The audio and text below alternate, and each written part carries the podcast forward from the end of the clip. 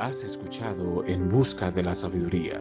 Acompáñanos de lunes a jueves de 8.30 a 9 de la mañana y descubre los grandes beneficios que el conocimiento trae a nuestras vidas. Te esperamos.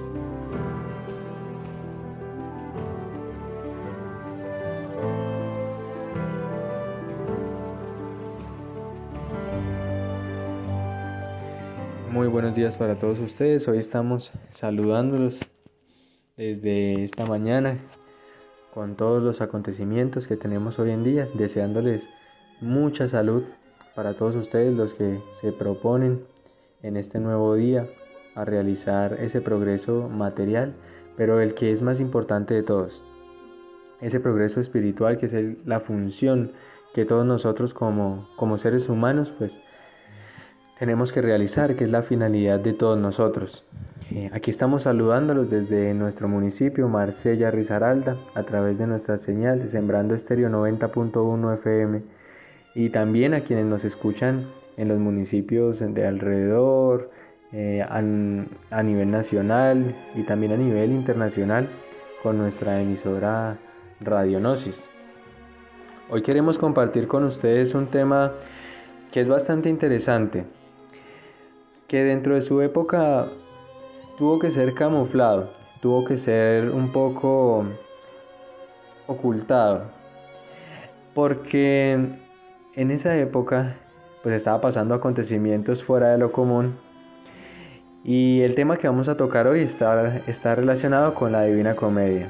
En esa época cuando estaba la Inquisición vigente, el Dante Alighieri tuvo que escribir y publicar su libro de una manera, pues, con este título de la Divina Comedia, para, con ese título para ocultar un poco el sentido original de, de su libro, ¿no? Para que la Inquisición no le hiciera o no tuviera consecuencias en contra de él. Y resulta entonces que este es un tema muy interesante porque el Dante Alighieri en su obra nos cuenta o nos detalla de una forma muy descriptiva lo que nosotros conocemos como el infierno. Esa gran incógnita que todos nosotros tenemos, no solamente el infierno, sino también los cielos, el purgatorio y bueno, todo este pasaje que hace el Dante en su libro.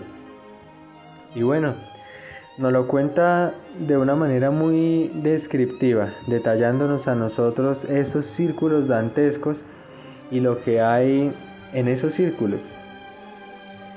Y antes de entrar en materia, nosotros queremos hablar de, de, algo muy especial. Porque es que según las investigaciones que se han realizado a lo largo y ancho de, de nuestro planeta, a través de la historia, pues eh, estas investigaciones se han hecho y se han plasmado en un libro que se ha escrito en 1975 y ahí este libro pues basa nuestra introducción. Este libro se llama La vida después de la vida de Raymond Moody. ¿Por qué queremos citar este libro? Porque este señor realizó una investigación acerca de las experiencias que tenían las personas después de, la muerte. Aquellas personas que pasaban por estados catalépticos y, volvían otra vez a la vida, siempre tenían unos testimonios similares. Esas investigaciones pues se han hecho a lo largo y ancho de, nuestro planeta. Y nosotros siempre vemos que hay unos factores en común en, esas, en esos relatos. Se descubrió en esas investigaciones que todas esas personas que en cierto modo retornaban de ese estado cataléptico, de, la muerte, volvían con un testimonio donde lograban o percibían la salida suya del cuerpo, o sea, esa parte energética desprendiéndose del cuerpo y lograban ver su cuerpo sin vida, tendido. Y luego veían un túnel y cuando llegaban a ese túnel podían ver un ser de luz, así lo describen ellos, y ahí un lugar idílico mm, donde hay una frontera, un arroyo, una barda, un muro, que significa ese paso al más allá, aunque ellos no lo cruzaron. Eso es lo, que tienen en común. Entonces, todos esos son los testimonios que tienen, eh, que tienen ellos y en las cuales concuerdan eh, sobre sus experiencias mm, después de la muerte. Eh, muchos de ellos tienen experiencias, podríamos decirlo, positivas y otras negativas. Dentro de las experiencias positivas de los relatos, se escuchan personas que estuvieron en un lugar con mucha calma, hermoso, jardines hermosos, llenos de paz, y hay otras personas cuyos testimonios hablan de un lugar desértico, eh, totalmente abandonado, y que a su modo de, de referirlo es lo que nosotros conocemos como el infierno. Incluso, fíjense que hay hay una persona que es muy conocida por nosotros en nuestro país, que ha tenido mucha trascendencia en la televisión, que se le conoce como la gorda Fabiola. Y ella cuenta en uno de sus relatos una experiencia que ella tuvo muy cercana con la muerte y cuenta también un relato sobre esos mundos infiernos, de lo que ella veía.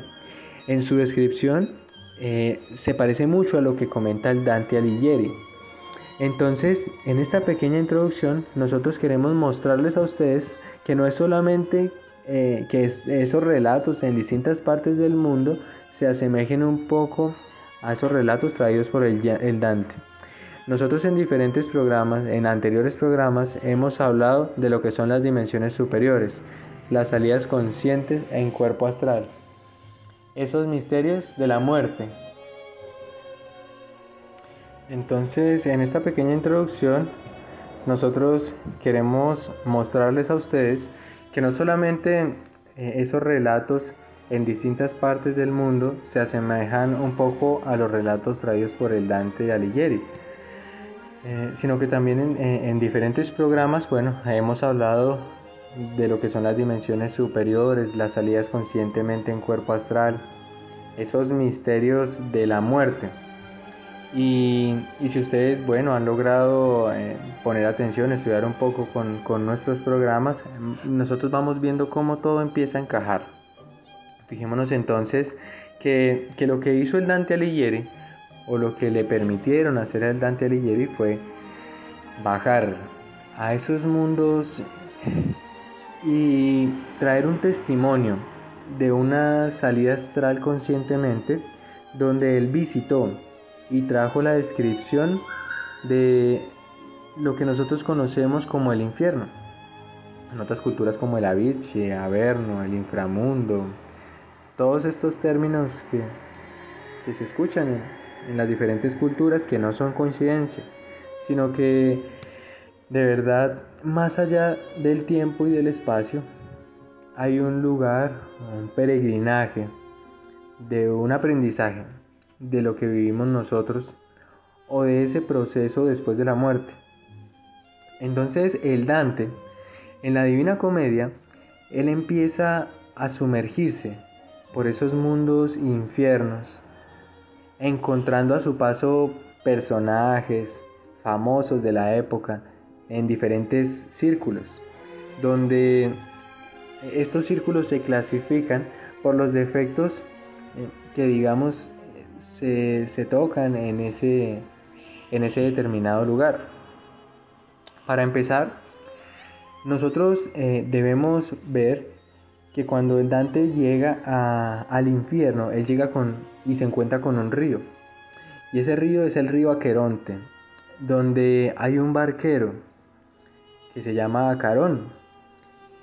Y, y es el que cruza a las almas y esto se asemeja mucho con esa perspectiva del inframundo de los antiguos griegos, donde ellos ponían monedas en los ojos del difunto para que le pagara al barquero y pudiera atravesar. Entonces, este río es el que separa ese mundo de los vivos a los muertos. Cuando el Dante llega a ese punto, le dicen que no puede pasar, porque obviamente ven que está vivo y solamente ha hecho una salida en astral. Y él está ahí con Virgilio. Y entonces en un momento llegan a una solución del problema y entonces ahí en ese momento Dante recibe un impacto de un rayo. Y ahí empezamos a ver que en ese programa cuando hablamos del misterio de, de los misterios de la muerte, hablamos de ese rayo, de ese impacto energético que reciben las personas cuando su cuerpo físico fallece en los mundos internos. Entonces Dante en ese instante sintió ese impacto e inmediatamente Carón le dice que ahora sí puede pasar. Y cuando el Dante pasa, empieza a descubrir ese primer círculo dantesco, que son, o bueno, es ese, se, me está yendo el nombre en estos instantes, eh, esa parte, ese primer círculo, que es donde están eh, los, los no bautizados, se les conoce así como los no bautizados. Ese es el limbo, ya, ya me acordé del nombre. En el limbo es donde están los no bautizados. Entonces, en esa parte, ahí es donde conoce a Virgilio. En el limbo, donde dice que están los no bautizados. Estos son los que aún no ven a Dios. Sin embargo, dentro del relato de quienes, se, de, quienes se encuentran en ese lugar, de quienes se encuentran en ese lugar han sido grandes sabios, eh, pero no han sido bautizados. Cuando hablamos del bautizo, no hablamos de una ceremonia que se realiza en un lugar, sino que el bautizo es algo íntimo y, corresponde a un trabajo que cada uno de, de nosotros debe hacer y está relacionado con las aguas. Pero esto sí queremos tratarlo más a fondo en nuestros cursos de Gnosis. El bautismo no es solamente eh, esa ceremonia que se conoce y que también fue recibida por, por el Cristo, sino que tiene que ver con ese nacimiento de las aguas y del Espíritu. Entonces, ahí están todas esas personas que adquirieron una santidad pero que lastimosamente no llegaron a unirse con Dios en un proceso mucho más profundo. Ahí se encuentran Sócrates y bueno, bastantes filósofos que llegaron a, esa santidad, pero no lograron unirse con Dios. Todavía pues, eh, no terminaron el proceso, el trabajo espiritual completo. Después de eso, nosotros vemos cómo el Dante empieza a, descender por esos círculos dantescos y, encuentra entonces después de eso el círculo de los lujuriosos. Y allí eh, es donde empiezan a decirle, ahí, ahí, está, ahí es donde está Minos, y ahí es donde le cuentan a qué círculo em, eh, mandan a cada alma, le da una descripción sobre ese proceso. En ese, en ese círculo se encuentran los lujuriosos y se encuentran rodando en unos torbellinos totalmente desnudos, sin tocarse y sintiendo ese deseo sexual. Ahí están sometidos esos lujuriosos. Y después más allá, dando un repaso rápido a los círculos, se encuentra el siguiente círculo que es donde están los glotones. Ahí están ellos eh, cesando con una lluvia de granizo, golpeándolos. Y ahí es donde está el, gran cerbero, ese, ese perro inmenso eh, de tres cabezas que aúlla y desgarra a los glotones. Bajando más a los siguientes círculos, nosotros encontramos el relato del Dante donde nos, nos muestra el siguiente círculo, que es donde se encuentran los avaros y los pródigos. Entonces, en este círculo, ahí se encuentran eh, entonces con, con, Plutón. Plutón es el regente de, de este círculo.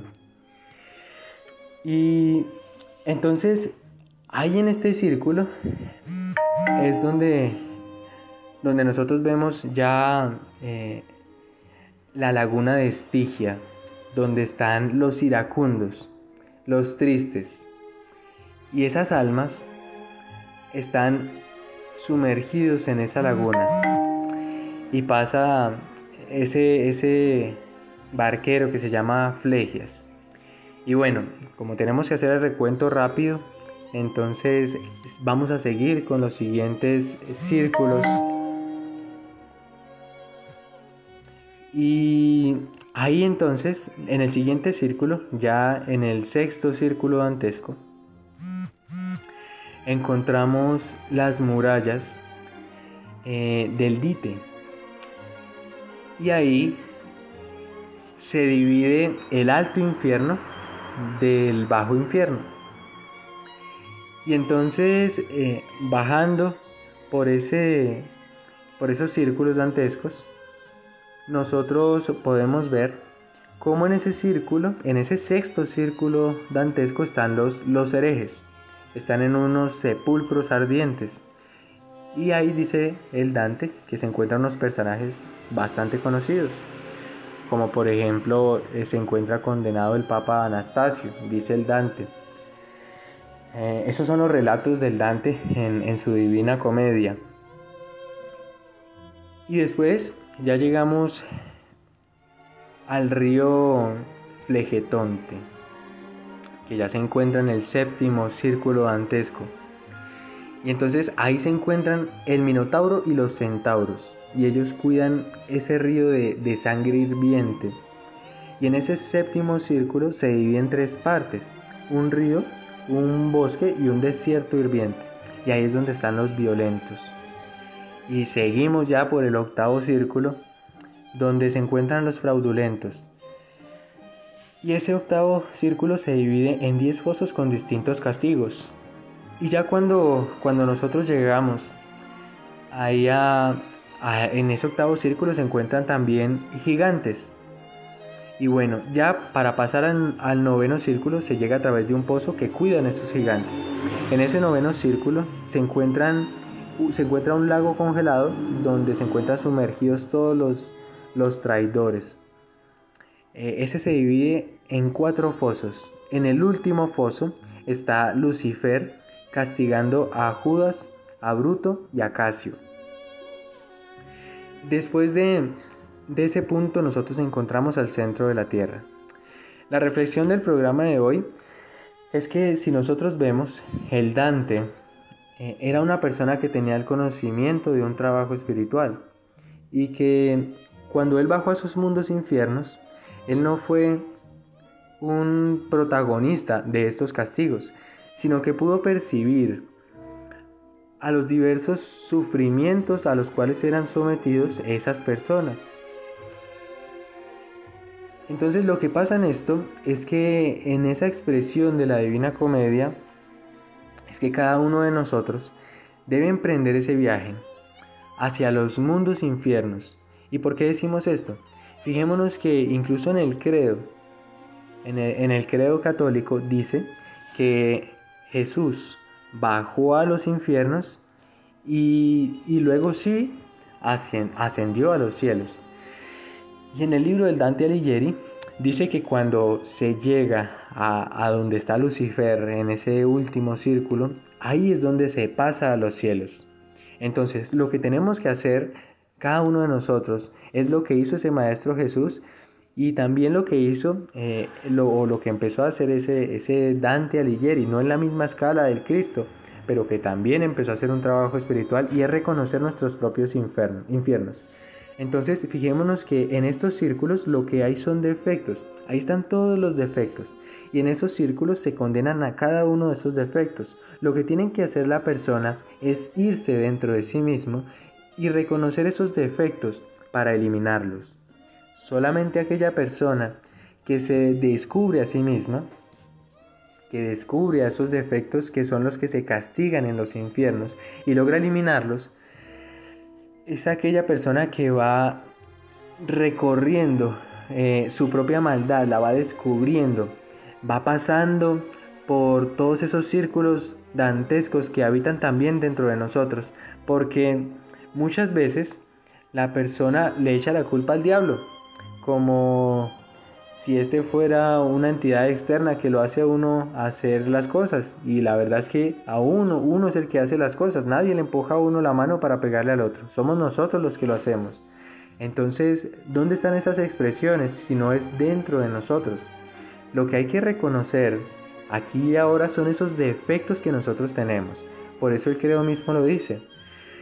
Jesús tuvo que bajar a esos infiernos, en esos procesos espirituales, recorrer esos mundos, eliminando toda esa, esa porquería que nosotros tenemos adentro, sacando esos mercaderes de su propio templo, para después de llegar a lo más profundo y haber limpiado todo ese infierno, haber eliminado todos esos defectos que están dentro de nosotros, llegar a lo, a lo más profundo para poder subir al cielo.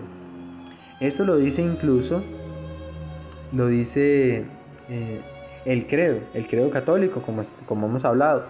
Entonces, ese es el trabajo real que nosotros tenemos que hacer, que emprender.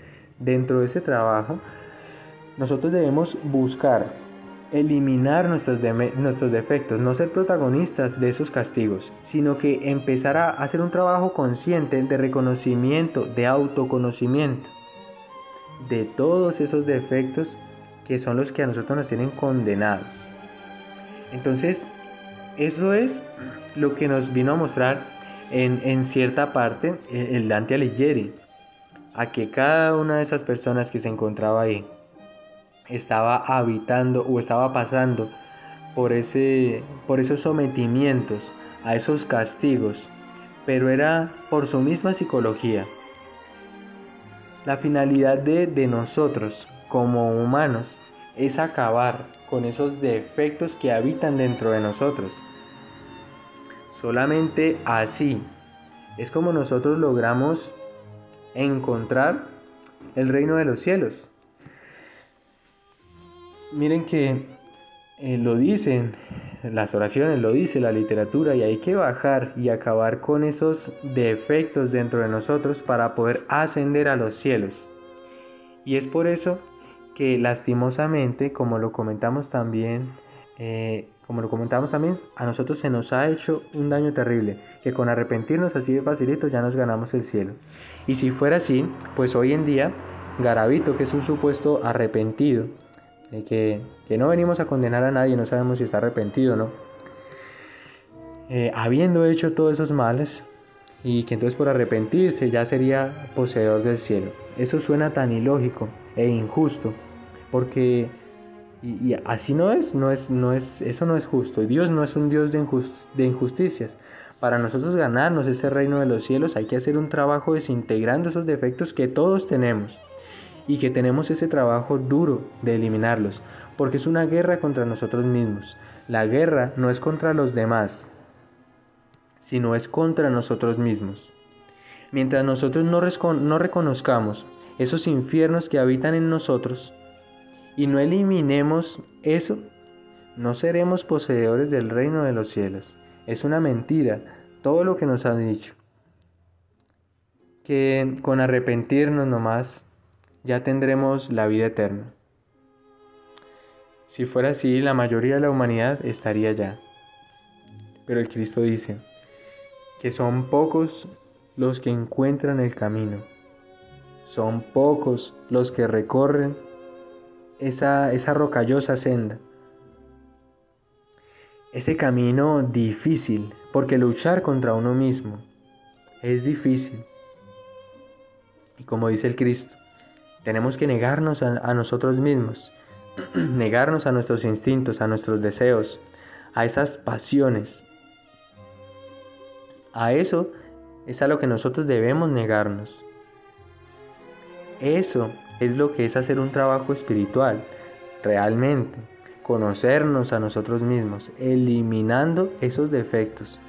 Si una persona no está siendo sincero consigo mismo en la búsqueda de la eliminación de sus defectos, pues tampoco podrá ser sincero con el Cristo, porque Él lo que vino fue a enseñar eso. Mientras la persona no se esté esforzando Aquí ninguno somos perfectos, pero pues estamos luchando contra esos defectos para buscar su eliminación. Pero si nosotros no reconocemos, no aceptamos que tenemos defectos, no tratamos de conocerlos para eliminarlos, nunca podremos llegar a los cielos. Y este fue el legado en cierta parte, o la interpretación que nos ayuda a dar esa divina comedia, de que todo ese pasar por esos mundos infiernos y llegar hasta el noveno círculo antesco donde se encuentra ese Lucifer para después ascender a los cielos es un trabajo real que tenemos que hacer todos nosotros y fue lo que también vino a enseñar el Cristo y que en la oración está. Bajó a los, bajó a los infiernos, perdón, y subió a los cielos. Ese es el trabajo que nosotros tenemos que hacer. Reconocer dentro de nosotros mismos esos nueve círculos dantescos. Reconocer dentro de nosotros la lujuria, la gula, esa avaricia, la herejía, la violencia, el fraude, todos esos aspectos que habitan en todos nosotros y que hay que eliminarlos por completo.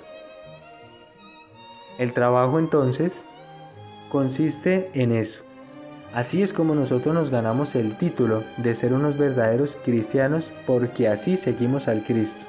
Somos seguidores del Cristo en ese aspecto. Mientras no nos dediquemos nosotros a eliminar completamente esos defectos de pensamiento, palabra y obra, no somos dignos. Hay que quitarnos ese velo de los ojos. Hay que quitarnos ese convencimiento que somos buenos y que vamos derechito para el cielo porque así no es.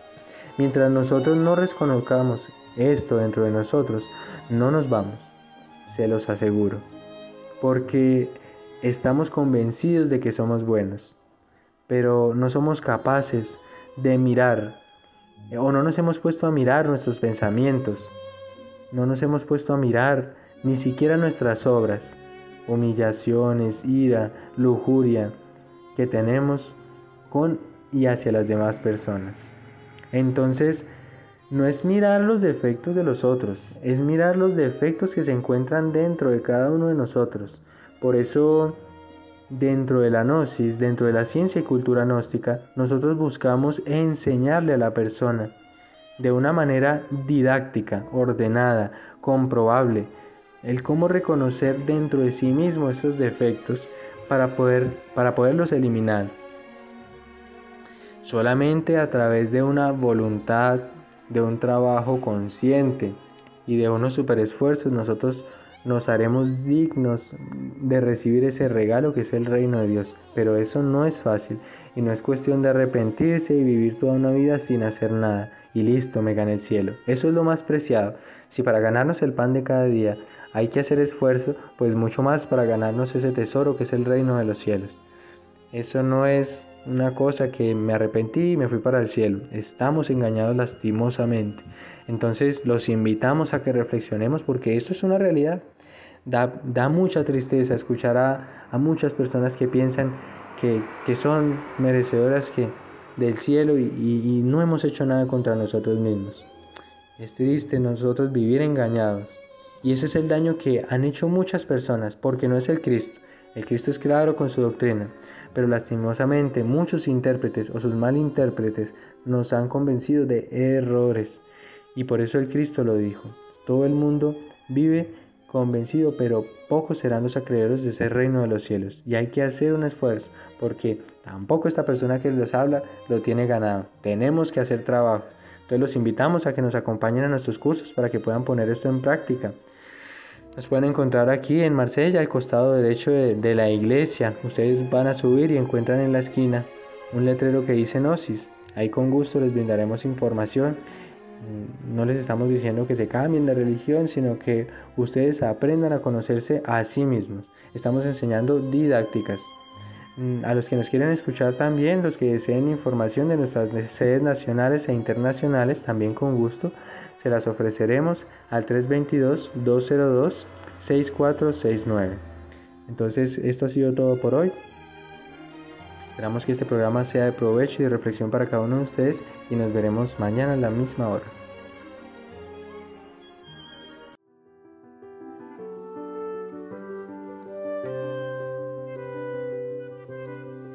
Escucha a esta hora en busca de la sabiduría Disfruta nuestro programa donde hablaremos de diversos temas como medicina natural, psicología, civilizaciones antiguas, el universo y mucho más. Acompáñanos en nuestro viaje al conocimiento.